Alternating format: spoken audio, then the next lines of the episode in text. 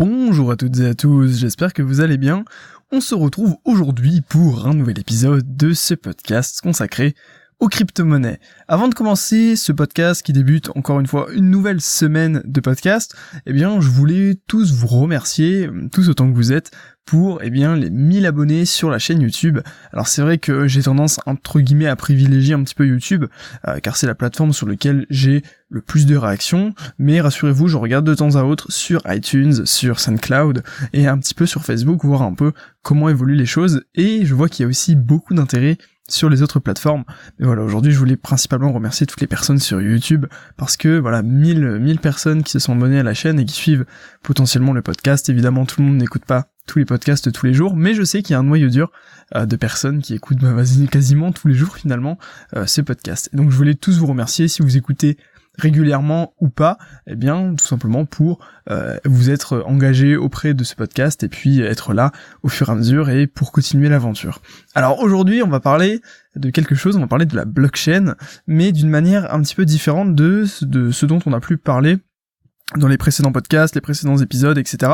Pourquoi? Parce que on a toujours, en fait, si vous voulez, une vision de la blockchain parfaite. Euh, la blockchain est cool parce que il y a, plein de y a plein d'éléments positifs pour la blockchain. Je vais vous les détailler juste après, mais vous les connaissez par cœur si vous euh, vous intéressez vraiment aux crypto-monnaies. Euh, mais l'idée est que finalement on n'a jamais vraiment remis en question le fait que la blockchain était parfaite, qu'elle était inviolable, qu'elle était extrêmement sécurisée. Et, là, si vous voulez, je suis tombé sur un article sur crypto-analyse qui euh, justement remettait un petit peu en doute, euh, qui posait la question finalement, est-ce que la blockchain est parfaite? Euh, Est-ce qu'elle est vraiment inviolable? Et tout ça et tout ce genre en fait de, de questionnement qu'on peut avoir concernant l'efficacité de ce système qui évidemment comme vous le savez organise des données. Les blockchains c'est fait pour organiser des données et puis bah, voilà pour sécuriser vraiment tout oui finalement des données. Alors du coup, on va prendre un exemple avec l'Ethereum. Euh, mais non, avant ça, je voulais simplement vous rappeler quelles étaient justement les caractéristiques qui font que la blockchain est une technologie entre guillemets d'avenir et qui a vraiment un fort potentiel. Tout d'abord, les transactions sont très sécurisées. Euh, il y a une transparence énorme, c'est-à-dire que on peut vraiment tracer les échanges, il y a vraiment une traçabilité si vous voulez dans le sens où euh, si vous envoyez de l'argent à quelqu'un, eh bien on peut vous retrouver. Euh, enfin on peut retrouver les, on peut retrouver la trace de l'échange, on peut savoir que telle personne a envoyé à telle personne, etc., etc. Euh, bien sûr ça, ça c'est valable sur les blockchains publiques parce qu'il y a aussi des blockchains privées, semi-privées. Vous savez avec les monnaies anonymes. mais bon là on, va parler de, des blockchains en général, des blockchains, voilà le concept large si vous voulez.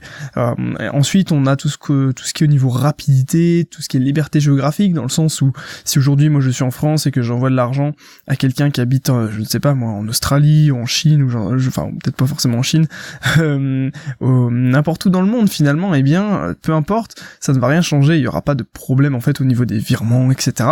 En un claquement de doigts, c'est fait. La rapidité, ça va dépendre des blockchains, mais il est vrai que actuellement, la plupart des blockchains, c'est quand même beaucoup plus rapide que le système bancaire traditionnel. Et puis également les frais, qui sont en général plus faible. Alors tout dépend, vous savez que vous êtes tous conscients des problèmes qu'il y a, notamment sur la, la scalabilité, je vais y arriver, sur le Bitcoin même sur l'Ethereum. Alors du coup, euh, qu'est-ce que qu'est-ce qu'on va aborder vraiment dans ce podcast? En fait, il y a une équipe de chercheurs qui se sont posé la question sur la blockchain Ethereum, sur un million de contrats, combien il y en avait qui ne fonctionnaient pas? Combien il y avait de problèmes, si vous voulez, sur tout ce qui est smart contract? Parce que voilà, la particularité de l'Ethereum, c'est de pouvoir proposer des smart contracts. Donc je vous rappelle un petit peu ce que c'est. Les smart contracts sont des contrats intelligents qui vous permettent, si vous voulez, de euh, placer des conditions euh, avant que ça arrive. Comment expliquer ça? Excusez-moi, j'ai un peu, un petit peu mal à la gorge. Euh, L'idée, c'est que par exemple, si moi demain je veux parier avec vous sur le résultat d'un, je sais pas, d'un pari sportif, je sais pas, un match de, de basket, j'en sais rien, eh bien, je, on parie le résultat et on, on met en jeu des ethers qu'on va mettre sur la blockchain dans un smart contract. Si je gagne, eh bien, le, le smart contract automatiquement va me reverser la mise et si c'est vous qui gagnez, eh bien, automatiquement le smart contract va vous reverser la mise. Et comment il va vérifier ça? Il va vérifier ça tout seul en allant chercher sur la blockchain les données qui seront dans ce qu'on appelle un oracle qui centralise en fait euh, eh bien des, bases de données, donc notamment les bases de données euh, dans le cas présent des matchs de basket. Ok? Euh, Et donc l'intérêt c'est que tout se fait de manière automatique, décentralisée, sans aucun comment dire sans aucune intervention humaine. Une fois que c'est lancé, ça tourne tout seul et il n'y a plus besoin du coup d'y toucher. Et en fait, c'est là, en fait, on, met là le doigt sur le problème des smart contracts, j'en étais déjà un petit peu conscient avant, mais cet article de crypto-analyse me le confirme et je vais vous en parler après pourquoi en fait c'est à double tranchant. Alors du coup, euh, comme je vous disais, ces chercheurs-là se sont posé la question sur un million de, smart contracts, euh, combien réussissaient, combien ne fonctionnaient pas, quels étaient les problèmes dessus. Alors, il faut savoir que sur un million, il y en a environ 30, euh, 3600 36 000 ça fait beaucoup, 3600 qui ne fonctionnent pas, qui sont détournés, qui ont des problèmes. Donc ce qui représente en gros 0,36%. Donc ça fait quand même un taux de réussite de 99,64% si vous avez bien suivi. Euh, donc voilà, j'ai envie de vous dire, juste en regardant ça, on se dit, ok, on, peut avoir deux choses, on peut avoir deux constats. On se dit, ok, il y a quand même une belle sécurité, il y a quand même un bon fonctionnement, parce que finalement, euh, il y a quand même 99%, presque, bah, ouais, presque 100% finalement des contrats qui vont fonctionner, qui vont très bien se passer, que les transactions vont vraiment être sécurisées, arriver au bon destinataire. Et après, on peut le voir en mode, euh, oui, effectivement. Alors moi, je pensais que le blockchain c'était 100% de, de taux de réussite, c'était vraiment euh, une technologie où il n'y avait pas de défaut. Alors, on peut voir un peu les, deux visions. Moi, je vais vous donner un petit peu euh, la, mienne après. Mais l'idée, c'est que finalement, ça peut être comme un danger parce que même 0,36% de taux d'échec, quand il y a des millions de dollars qui, transitent comme ça sur, les blockchains, ça peut être dangereux. Alors là, on parle que de l'Ethereum, on parle que sur un échantillon de 1 million de smart contracts, évidemment. Mais un million, je pense que c'est quand même suffisamment représentatif. Après, à voir, évidemment, tout ça est à prendre avec des pincettes. Euh, mais l'idée est que ensuite, on va se pencher un peu plus dans le problème et on va se rendre compte que finalement, l'erreur n'est pas due au système. Le système de la blockchain, le système de l'Ethereum, est par définition parfait. Il n'y a pas de défaut à part tout ce qui est la scalabilité et ce genre de choses. Mais je veux dire sur le, les smart contracts, le problème vient encore une fois de l'intervention humaine. Pourquoi? Parce que pour créer un smart contract, comment il va falloir faire? Eh bien, il va tout simplement falloir le programmer dans le langage de programmation qui est le Solidity. Donc vous savez, vous savez, je vous en ai déjà parlé à plusieurs reprises dans, dans ce podcast que euh, il y a le problème aujourd'hui de Solidity, c'est que c'est pas un langage de programmation qui est euh, très connu, enfin je veux dire qui que les, programmeurs maîtrisent. Euh, et il y a plein de projets concurrents en fait de l'Ethereum qui proposent aux programmeurs eh bien de programmer des smart contracts sur d'autres langages de programmation. Et du coup forcément euh, bah, c'est comment dire quand on va programmer sur le Solidity, on peut potentiellement faire plus d'erreurs que si euh, on, va sur un langage que l'on maîtrise. Donc finalement, la plupart, et même, voilà, je vais dire toutes les erreurs, je pèse mes mots, toutes les erreurs qui sont dues, donc c'est 0,36% d'échecs, sont dues à une intervention humaine au niveau de la programmation du smart contract. Et ce qui est intéressant, c'est que dans l'article de crypto-analyse, euh, il nous décrivait en fait trois types de mauvais contrats, entre guillemets, qui pouvaient potentiellement exister sur la blockchain Ethereum. Donc on va les détailler ensemble, on va voir euh, un petit peu euh, lesquels sont les plus dangereux, etc. Et pourquoi finalement c'est vraiment qu'un un problème humain et pas un problème de la blockchain. Donc le premier contrat qui peut poser problème, c'est le problème, enfin c'est le contrat qui va geler la crypto. Alors comment euh, qu'est-ce que ça veut dire exactement? C'est que l'Ethereum sera tout simplement bloqué à l'intérieur. La plupart du temps, c'est une erreur de manipulation. C'est par exemple, vous vous allez envoyer de la crypto et vous allez envoyer la mauvaise adresse, vous allez vous tromper. Et en fait, ça va arriver sur une adresse Ethereum qui eh bien est tout simplement abandonnée, qui n'est pas utilisée, qui enfin je sais pas exactement comment ça fonctionne dans ce cas-là. Mais dans tous les cas, c'est pas la bonne adresse et il y a personne derrière. Donc automatiquement, la crypto, elle pourrait être bloquée sur le smart contract, enfin sur ton contract ou sur cette adresse, et ne plus jamais, euh, on pourra plus jamais y toucher. Il y a notamment ça avec les bitcoins, tous les bitcoins qui ont été perdus, bah voilà, il y a plein de bitcoins, il y a des adresses où il y a des, des millions en bitcoin, mais finalement on peut pas y toucher. Euh, voilà, et euh, la plupart du temps, tout ça est dû à de la maladresse. Finalement, on découvre le truc, on envoie, on se trompe dans l'adresse, bon, ça, ça peut arriver.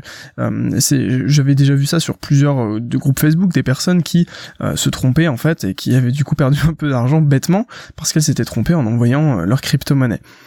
et après, il peut aussi y avoir probablement des problèmes de programmation dans le sens où quelqu'un va programmer un smart contract et il va mal le faire, ce qui fait que vous, vous allez envoyer votre argent dessus, et le smart contract, eh bien, est, tellement mal programmé que eh bien, il va bloquer la crypto. C'est-à-dire que le système qui doit renvoyer la crypto si jamais il se passe quelque chose, eh bien, ne fonctionne pas. Et donc, automatiquement, ça, bah, la crypto est bloquée indéfiniment dessus. Et on peut pas forcément retoucher au smart contract. Si vous voulez, si on n'a pas prévu que le smart contract est modifiable, eh bien on ne pourra pas y toucher. Et en fait, c'est le, système qui est victime de sa propre, euh, comment dire, de, son propre euh, aspect parfait, parce que finalement, à partir du moment où on programme quelque chose et qu'on ne peut plus y toucher, eh bien si c'est mal programmé, ça peut potentiellement être dangereux. Le deuxième type de contrat, ce sont les contrats qui peuvent être justement manipulés. C'est-à-dire que on va envoyer du coup de l'Ethereum sur ce smart contract, mais euh, un, individu mal intentionné, un tiers mal intentionné peut euh, eh bien aller sur ce smart contract, modifier un petit peu euh, sa programmation et sortir l'Ether à une mauvaise adresse, pas à l'adresse qui était prévue. Alors me demandez pas concrètement comment ça se passe, parce qu'au niveau technique, au niveau programmation, je ne connais absolument rien sur la blockchain Ethereum. Je vous dis juste un petit peu les infos que j'ai pu euh, eh bien dénicher. Euh, mais l'idée c'est, vous voyez, par exemple, sur les jeux sur l'Ethereum, eh bien, euh, on va par exemple parier quelque chose. Je vous parlais notamment euh, du euh, Etherbot, vous savez ce jeu où on a fait un podcast assez récemment. Eh bien, pour faire des, combats, apparemment sur ce jeu, il faut miser un petit peu d'Ethereum. Et le truc, c'est que vous allez du coup envoyer de l'Ethereum sur un smart contract et automatiquement, eh bien, si vous gagnez ou vous perdez, eh bien, vous avez empoché ou pas euh, l'Ethereum. et, et l'idée ici de ces contrats qui peuvent être manipulés, c'est que imaginez que les contrats de Etherbot sont mal euh, programmé, et eh bien qu'un tiers pourrait justement entre guillemets en prendre le contrôle et en fait changer les adresses d'Ethereum de, sortie. Ce qui fait que peu importe le résultat, eh bien c'est une autre personne qui va bénéficier euh, des Ethereum. Donc en fait c'est une faille dans la programmation du smart contract qui permet ce genre de choses. Alors je dis pas que sur Etherbot c'est le cas, je pense pas. Euh, c'est ça représente comme je disais un très très faible pourcentage des smart contracts sur la blockchain de, de l'Ethereum. Ensuite, le, la dernière le dernier type de contrats euh, qui sont euh, posent problème, ce sont les contrats qui peuvent être entre guillemets tués. Alors qu'est-ce que ça veut dire ça? C'est un contrat qui peut être annulé par un tiers. Encore une fois, c'est une fois une faille, voilà, j'y arrivé, une faille de programmation qui permet du coup au tiers eh de s'infiltrer un peu dans le code du smart contract et puis de l'annuler. Donc finalement, euh, bah, ça peut poser problème. Il y a eu notamment l'exemple de Parity, peut-être que vous avez suivi un petit peu. Moi, j'avais suivi de loin, j'avais pas forcément les détails, mais l'idée c'est que Parity c'était un portefeuille spécial qui vous permettait de mettre vos Ethers, de les gérer de manière indépendante, en fait, en possédant votre propre clé privée. Sauf que le problème, c'est que euh, Parity, eh bien, soit par erreur volontaire, involontaire ou euh, malveillante ou non, eh bien, euh, tous les Ethers ont été bloqués dessus. Et en fait, je sais pas si du coup les contrats ont été annulés, c'est-à-dire que les portefeuilles, bah, pouf, disparus, ou soit ont été totalement bloqués. Je vous avoue que j'ai pas le détail exact, peut-être que si vous avez plus d'infos sur Parity, vous pouvez me les mettre dans la description de ce podcast, on va, je vais regarder, euh, je lirai ça avec attention, euh, parce que je vous avoue que je me suis pas spécialement renseigné à fond sur Parity, mais j'avais vu que c'était cité comme exemple, et comme j'en avais déjà entendu parler, voilà, ça me semblait pertinent. Mais l'idée finalement, c'est que toutes les personnes qui avaient souscrit un portefeuille Parity, un wallet, n'ont tout simplement pas pu récupérer leurs Ethers. Et apparemment, ce serait un des plus, enfin, une erreur de programmation qui aurait causé une des plus grandes pertes financières mondiales. Euh, alors pourquoi pas? Mais euh, disons que c'est très regrettable et en fait ça fait partie du coup des 0,36% qui de temps à autre sur la blockchain Ethereum, eh bien euh, il y a des ratés forcément. Euh, du coup, moi je pense que 99,64% de réussite, c'est déjà très bien.